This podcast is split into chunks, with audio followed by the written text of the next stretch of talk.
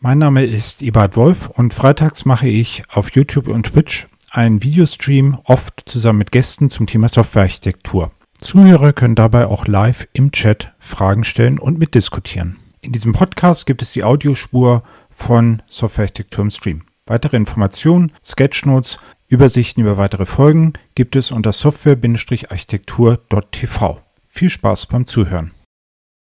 So, uh, welcome to the actually very last part of uh, Software Architecture Stream from OOP Conference.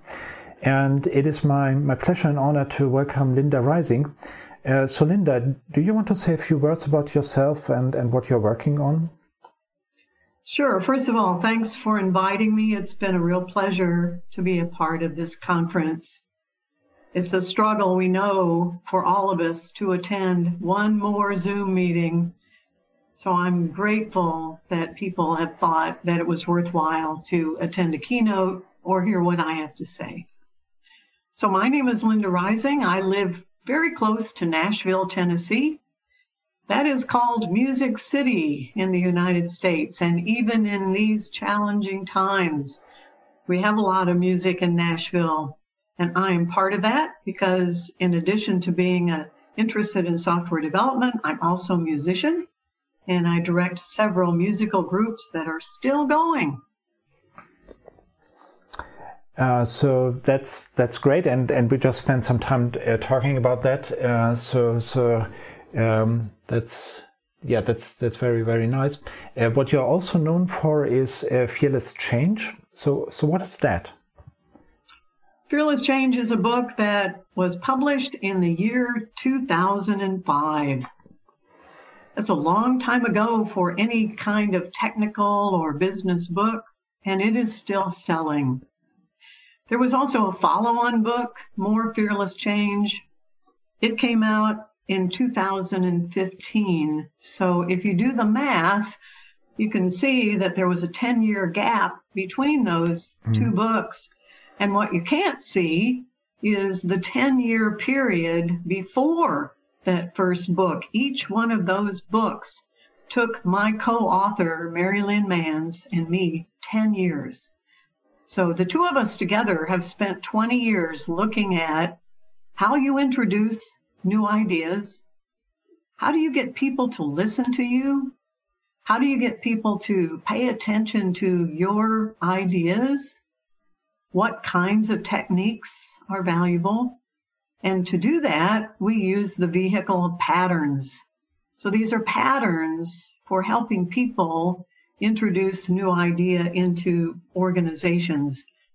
And that's pretty much what the two of us have been spending the last 20, almost now 30 years producing these two books. So it's basically your your knowledge and your experience summed up. So so it's uh, it's it's certainly a, a valuable tool. There's also a game about it, right? Yes, and we were lucky enough. We met Deborah Preuss along the way, and in the year 2011, she attended a conference on games. She got together with several people at that conference, and they invented or created a game based on the patterns in Fearless Change. Their game is called Fearless Journey, and you can go to their website, Fearless Journey, and look at the cards, how the game is played. They have done more, I think, to advertise the patterns in Fearless Change than any other person except for Mary Lynn Manns and me. I have played the game. It's interesting. It's fun and it's different. It's not what I would have thought of as a way to introduce these patterns, but it's very effective. Yeah, and uh, so there is the website. I think it's uh, fearlessjourney.info, and uh, we'll we'll put the um, the link to it in in the show notes. And also there are the cards, uh. And I still have them with me. So so I think you gave them to me as when, when I was doing that, that workshop uh, that you gave at, at uh, Joe conference, I don't know when. Um, yeah. so, and, and you can download them from the website, right? So there is on each yes. of the cards, there is, there is, um, there is one of the patterns and uh, the pattern, and and you had us uh, think about how you can apply each of those patterns to, to a specific challenge that we had, right? I think that that's yes. what we did in, in the tutorial. Yes, exactly so. We didn't create those cards. I think a couple of other people who were interested in the patterns found that having the cards, each card having a different pattern, helped them to work with the patterns, make a plan for the patterns, remember the patterns. Just there's something about a real card. A lot of this reminds me of the research in the 80s that Kent Beck and Ward Cunningham did when they were talking about CRC cards for object oriented design. And they said watching people with the cards led them to understand that the card became the object. And people who were the designers gathered around a table, moved the cards around, looked at the interactions between the objects, and the cards enabled them to treat those software objects as real. Mm. They could pick up the card and move it around. So that's a human thing. We like real objects. We like to pick it up. That's why, yes, ebooks are fine, audiobooks are fine, but there's something about holding a book, turning a page. The research is clear. We do a better job of learning in a situation where we have a real object. Right. So those cards, I think, are are very useful. Right. Um, so it is something that we could play around with, and and the you just spoke about uh, CRC cards, so that's that's a good one. Uh, those are the cards where you, where uh, with class, right, where you say this is the class of the object, and then the R is for responsibilities and collaborations and with other with other classes, yes. right? And yes um, maybe something that, that I could pick up from it, and it's a good idea, is uh, you could do the same thing with bounded context from, from domain driven design. You could basically, there are domain driven design uh, bounded context canvas, so you could do something similar where you would lay out the, the bounded yes. context and, and play around with them. Yes. And you could do yes. it with, with Miro, right, these days, uh, as we are all locked in. Yeah, exactly. We like real things. And so when you have those cards and you find you can pick them up and move them around, it enables your thinking about the idea, the pattern, the object, whatever it is. It makes it real. And then when you move it around, you can even see interactions, how patterns or objects would work together.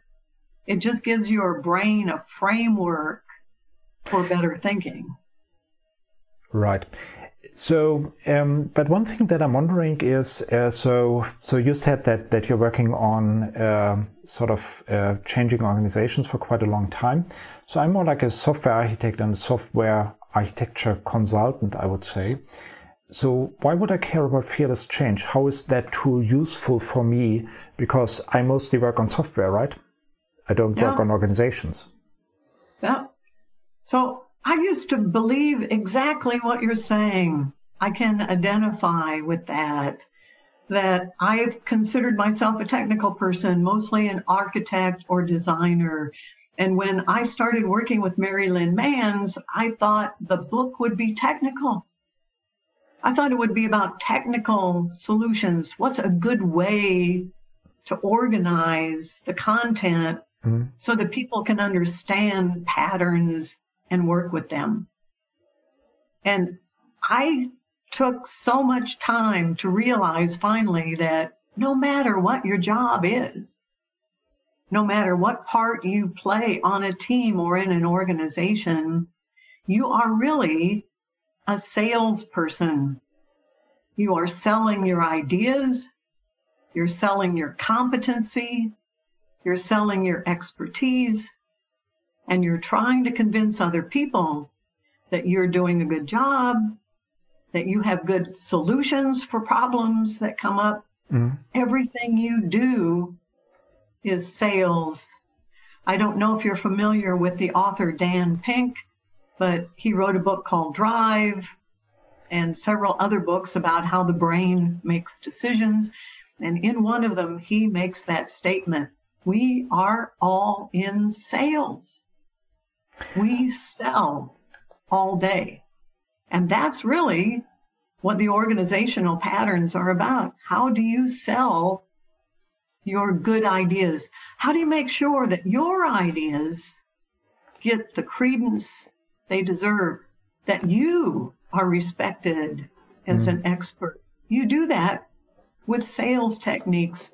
And that's really what these patterns are all about. I would not have said that 20 years ago. Mm. It took me 20 years to realize that that's the truth. It's a, it's a very good point. I mean, basically, it says when when you build an architecture and it's just on a piece of paper, it's just on a piece of paper and it, it doesn't do anything. So you have to sell it to people to actually adopt it. And and I had a good uh, I had a, I had a good uh, discussion with one of the uh, attendees of of my of my talk where uh, basically I said I can come up with a good architecture by myself quite quickly, but that doesn't solve the problem. And it seems that people are still uh, thinking that, you know, putting that architecture on a piece of paper, that's the job, but really it is about getting others on, on your side. Yes. And even if it's, if it's a wonderful idea, goodness, we know, is not convincing. Right. If goodness, if goodness were all that it took then we wouldn't have so many bad ideas, not only political ideas, but technical ideas. Many times, bad ideas win the day, and the good ideas lose. So, goodness is not enough. Right. So, if I look at the cards, it's actually quite a few of them. Uh, yeah. So, do you have any like like uh, favorite pattern or one pattern that that uh, you you want to explain a little bit about, so to get an idea about what what these patterns are like and and uh, how they are useful? Okay, so my favorite pattern is do food, and it seems a little trivial that food is influential but we are deeply hardwired to be more open to ideas, to listen to others when we are sharing food. There are even some languages like French where the word for friend, compagnon, mm-hmm. means someone with whom I break bread. So this is so deep in us.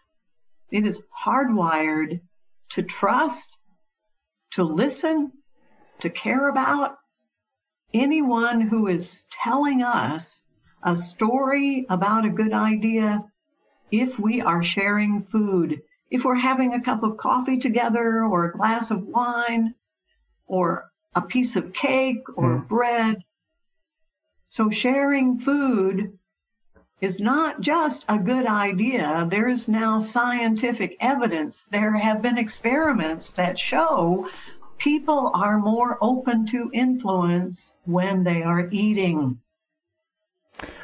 So, so of course, all patterns have downsides. If you use that too much, you can overdo it. In the United States, we have an enormous problem with obesity and of course, now we are all on lockdown and most people are eating too much. Of course, there are side effects.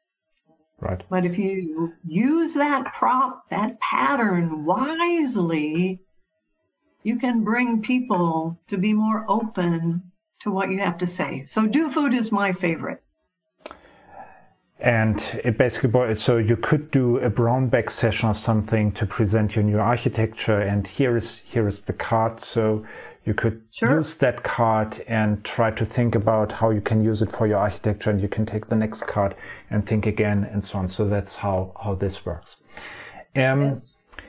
i want to to sort of switch subjects a little bit because um, your your keynote at OOP was about yeah maybe a different subject, but but we'll have to figure that out. So it was uh, about arguing that the the rational mind is just the rider of the much larger elephant. So that's that's a good metaphor with this large elephant, and there is this small rider on top of it, and uh, the rational mind is the rider of the emotional unconscious mind. Um, so and we, we should we should give credit to Jonathan Haidt because okay. it is his metaphor. So Jonathan Haidt said this is a good way of thinking about how the brain behaves, and then Chip and Dan Heath, who have together they are two brothers, have written a number of very popular books.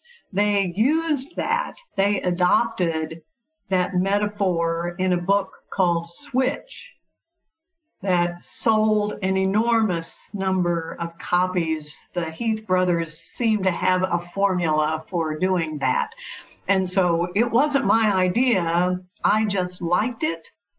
I have read those books and I thought this could be a helpful way to think about how the brain operates.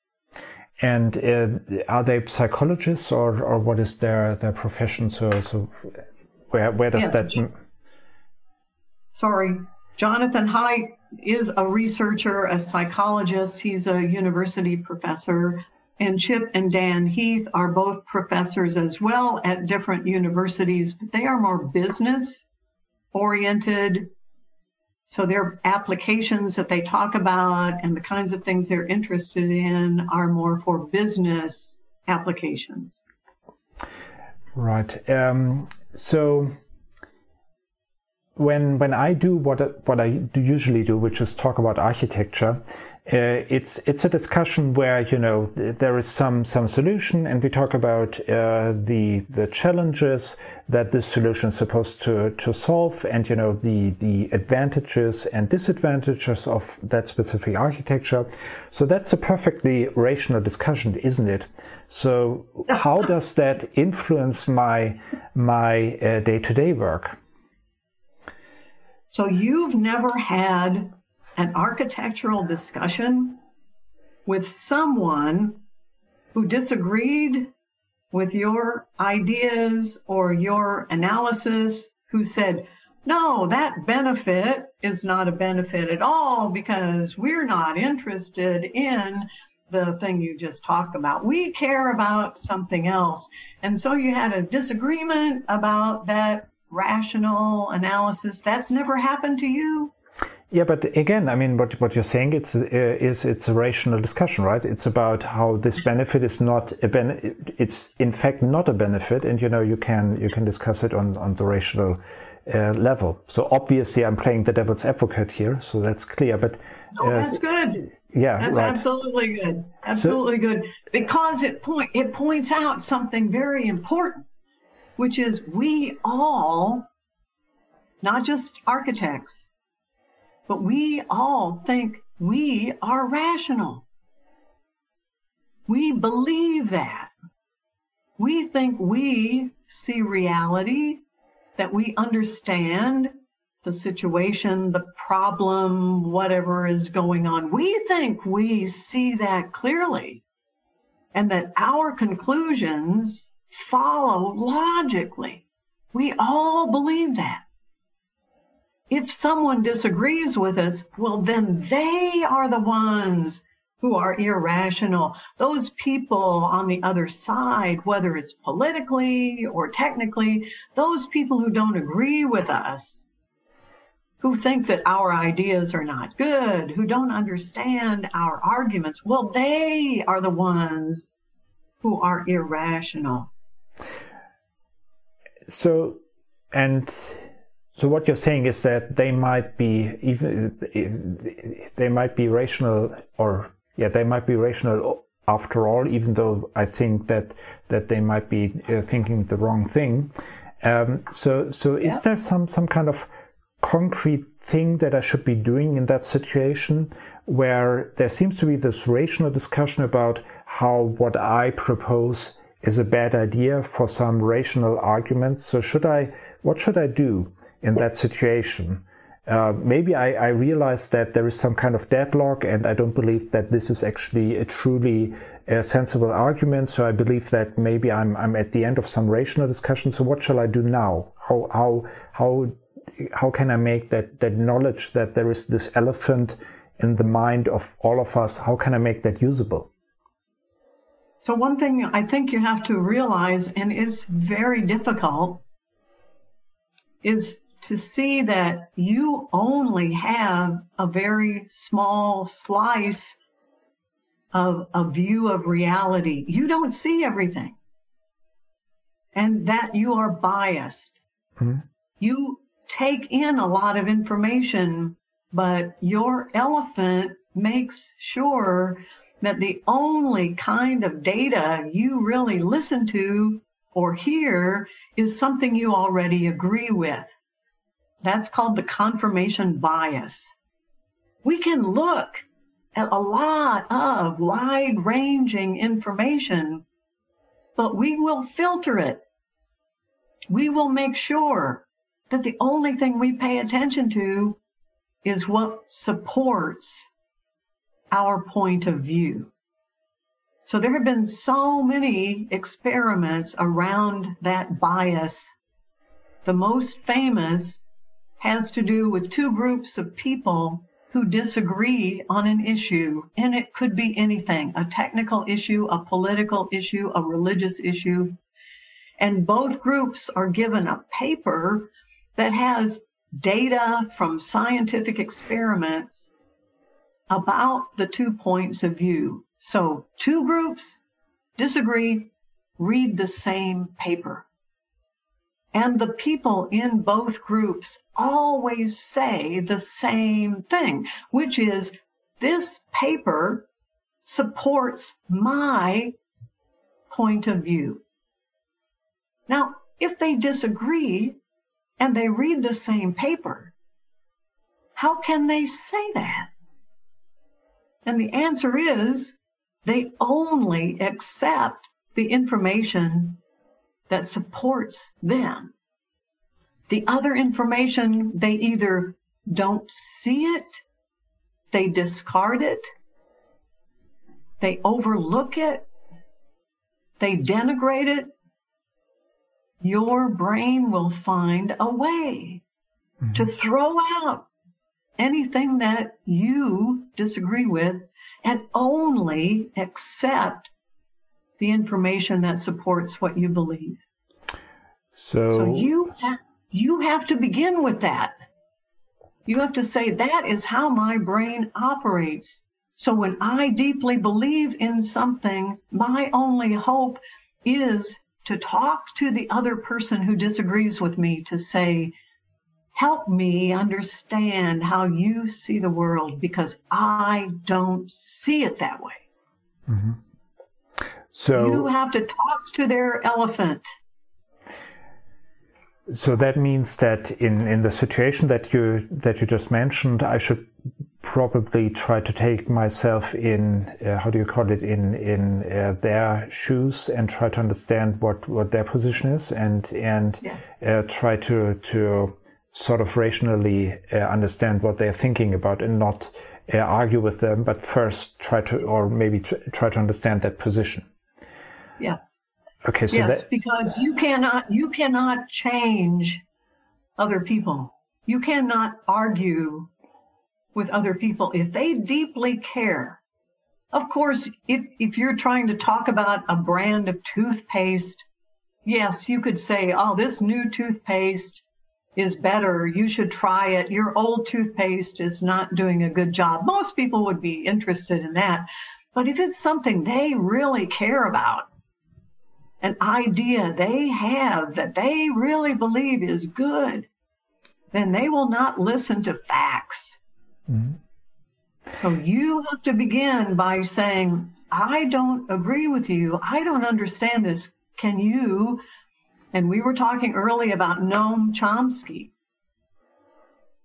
Can you help me be curious about that And what you are doing is leading them to think, helping them think about their point of view or their solution or their idea. And in thinking about it and explaining it to you, sometimes they begin to realize, ah, I hadn't thought about that. Let me think about this. Not because you pointed it out, but because now they see it in explaining it and doing their thinking out loud with you. Right. And, and another thing that, that I just noticed, because you, you said uh, that this problem arises in particular if, if you're already convinced about the solution. So what I, what I seem to be doing is uh, not try to think about a solution, but try to understand the problem at hand and try to, to understand what other people are suggesting as a solution so that I'm, so maybe that is some, do you think that is something that helps try to not be, um, convinced about an architecture and a solution and try to sort of have your head clean and and try to think about the problem first understand the problem understand the other solutions that are proposed. Does that help? Yes exactly. And in fact it's a one of the techniques that you can find in behavioral economics is to say let me see if i can explain your idea to you. And if you can do it so well that the other person says, yes, you have explained it better than I could, then you'll know, aha, now I think I understand what you are thinking. Because mm. usually we go into the discussion believing that we understand the other side or the other point of view when we do not. Okay, so so that's maybe a, a, a very good point. So uh, Axel Hecht on YouTube just said uh, objectively, objectivity is totally subjective. So that's that's probably a good one. But yeah. Um, but what I really so you you mentioned Noam Chomsky and uh, I mean he is he is impressive, right, because he started off as a linguist and did that basic research on computation ability. And I learned about him from, from in, in theoretical computer science. And nowadays he is a, I would say, political thinker or intellectual, maybe. So, uh, and, and there was a question after your keynote uh, that Jutta was um, uh, forwarded me. Uh, and the question was, can you agree with Noam Chomsky to not try to convince people but make them think? Yes. Um, so, what do you think about that? I think it's a it's an interesting point. Yes, absolutely. Because when you disagree with someone, usually our first instinct is to argue. And we want to rationally show the other person how wrong they are oh, you, you don't agree with me because you don't understand. You obviously are missing some pieces of this solution. Let me explain it to you. And instead, Chomsky and others have said we should go into those discussions with number one, curiosity. So I'm not sure I understand your idea, but I'm curious. Can you help me understand what you're thinking? And what you're doing with that is leading the other person to think. Because now they must answer your curiosity. Let me see if I can help you let me see if I can make it easier for you to mm-hmm. understand mm-hmm. what I believe. And so they have to clarify their own thinking. Which... So Chomsky was exactly right. That's exactly what you want to do because when you make them think, now they must run through the idea, evaluate it, see it from a different point of view. I'm, I'm not explaining this very well. Linda doesn't seem to understand. So I'll have to rethink it. And in doing that, restructuring of their thinking, they can come to see the world differently. Yeah, so not because you told them, not because you argued with them, because they're doing it on their own to help you because you're curious. And it basically mean I mean that's that's the other thing. Uh, if you if you're able to to explain something, it means that you have really understood it. So by asking them to explain it to you, you make sure that they have actually understood it and they rethink and maybe under, see that they have haven't understood specific pieces. And it's also even though that is really high level, I see a lot of, and it seems pretty abstract. I have to admit that I see a lot of uh, connections to what I think I'm doing, like asking questions, trying to understand, and not coming up with a solution, but rather, and that is why why I wanted to to uh, have this, uh, but make them think in in our conversation because that's actually what I want them to do. I don't want to come up with a solution. They should come up with their solution, and they should probably so and you know I, I can give some input like have you thought about that? Have you thought about that? And what you said can you explain it to me? And that way we get um, sort of to the next level. And it's a different type of or a different way of doing architecture work i think.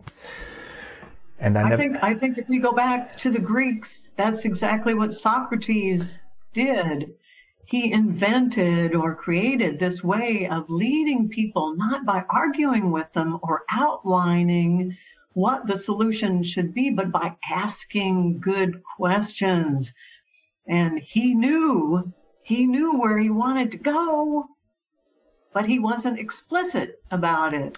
He would ask a question to make the person who was listening to him think and in their thinking and reorganizing, they would come to a better understanding of what the problem was. So this is very old, this technique. It's thousands of years old.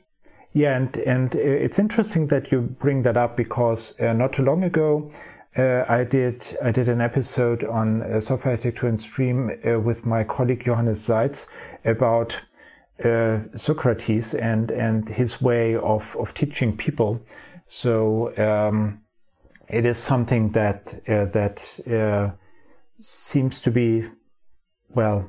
How do you? It, it's an idea that seems to be in the air, and and several people seem to to think the same way and and seem to apply the same principles. I think I think too that if you look at how the brain operates, when someone comes at you and they tell you they have a list of facts or they have a logical argument, then you immediately begin to resist and you want to fight back or argue against them. Whereas somebody comes to you with a question, I wonder about this, or have you thought about that, or I'm not sure I understand, or I'm curious about this, can you? Then now your brain, instead of fighting back, is open to also wondering, oh, I wonder, I wonder how it is that maybe I can explain this better. Let me think about that. And so it is, as Chomsky said, you are making them think. Yeah, so maybe a sort of a, a, good thing is to stay hungry, stay curious. What what Steve Jobs, uh, I think, said at, at at one point, and that is what yes. what we should be doing. Um, yes. So we are even slightly over time. So is there anything else you want to add? Anything that, that I forgot to mention or to ask you? Anything that, that you want to say to, to the audience? I think we, we didn't talk about easier path, uh, and it fits with the elephant metaphor because sometimes we are so focused on trying to convince people to do something or or uh, adopt a certain idea when it may just be simply make it easy for them to do it. Make their lives easier if they do what you want them to do.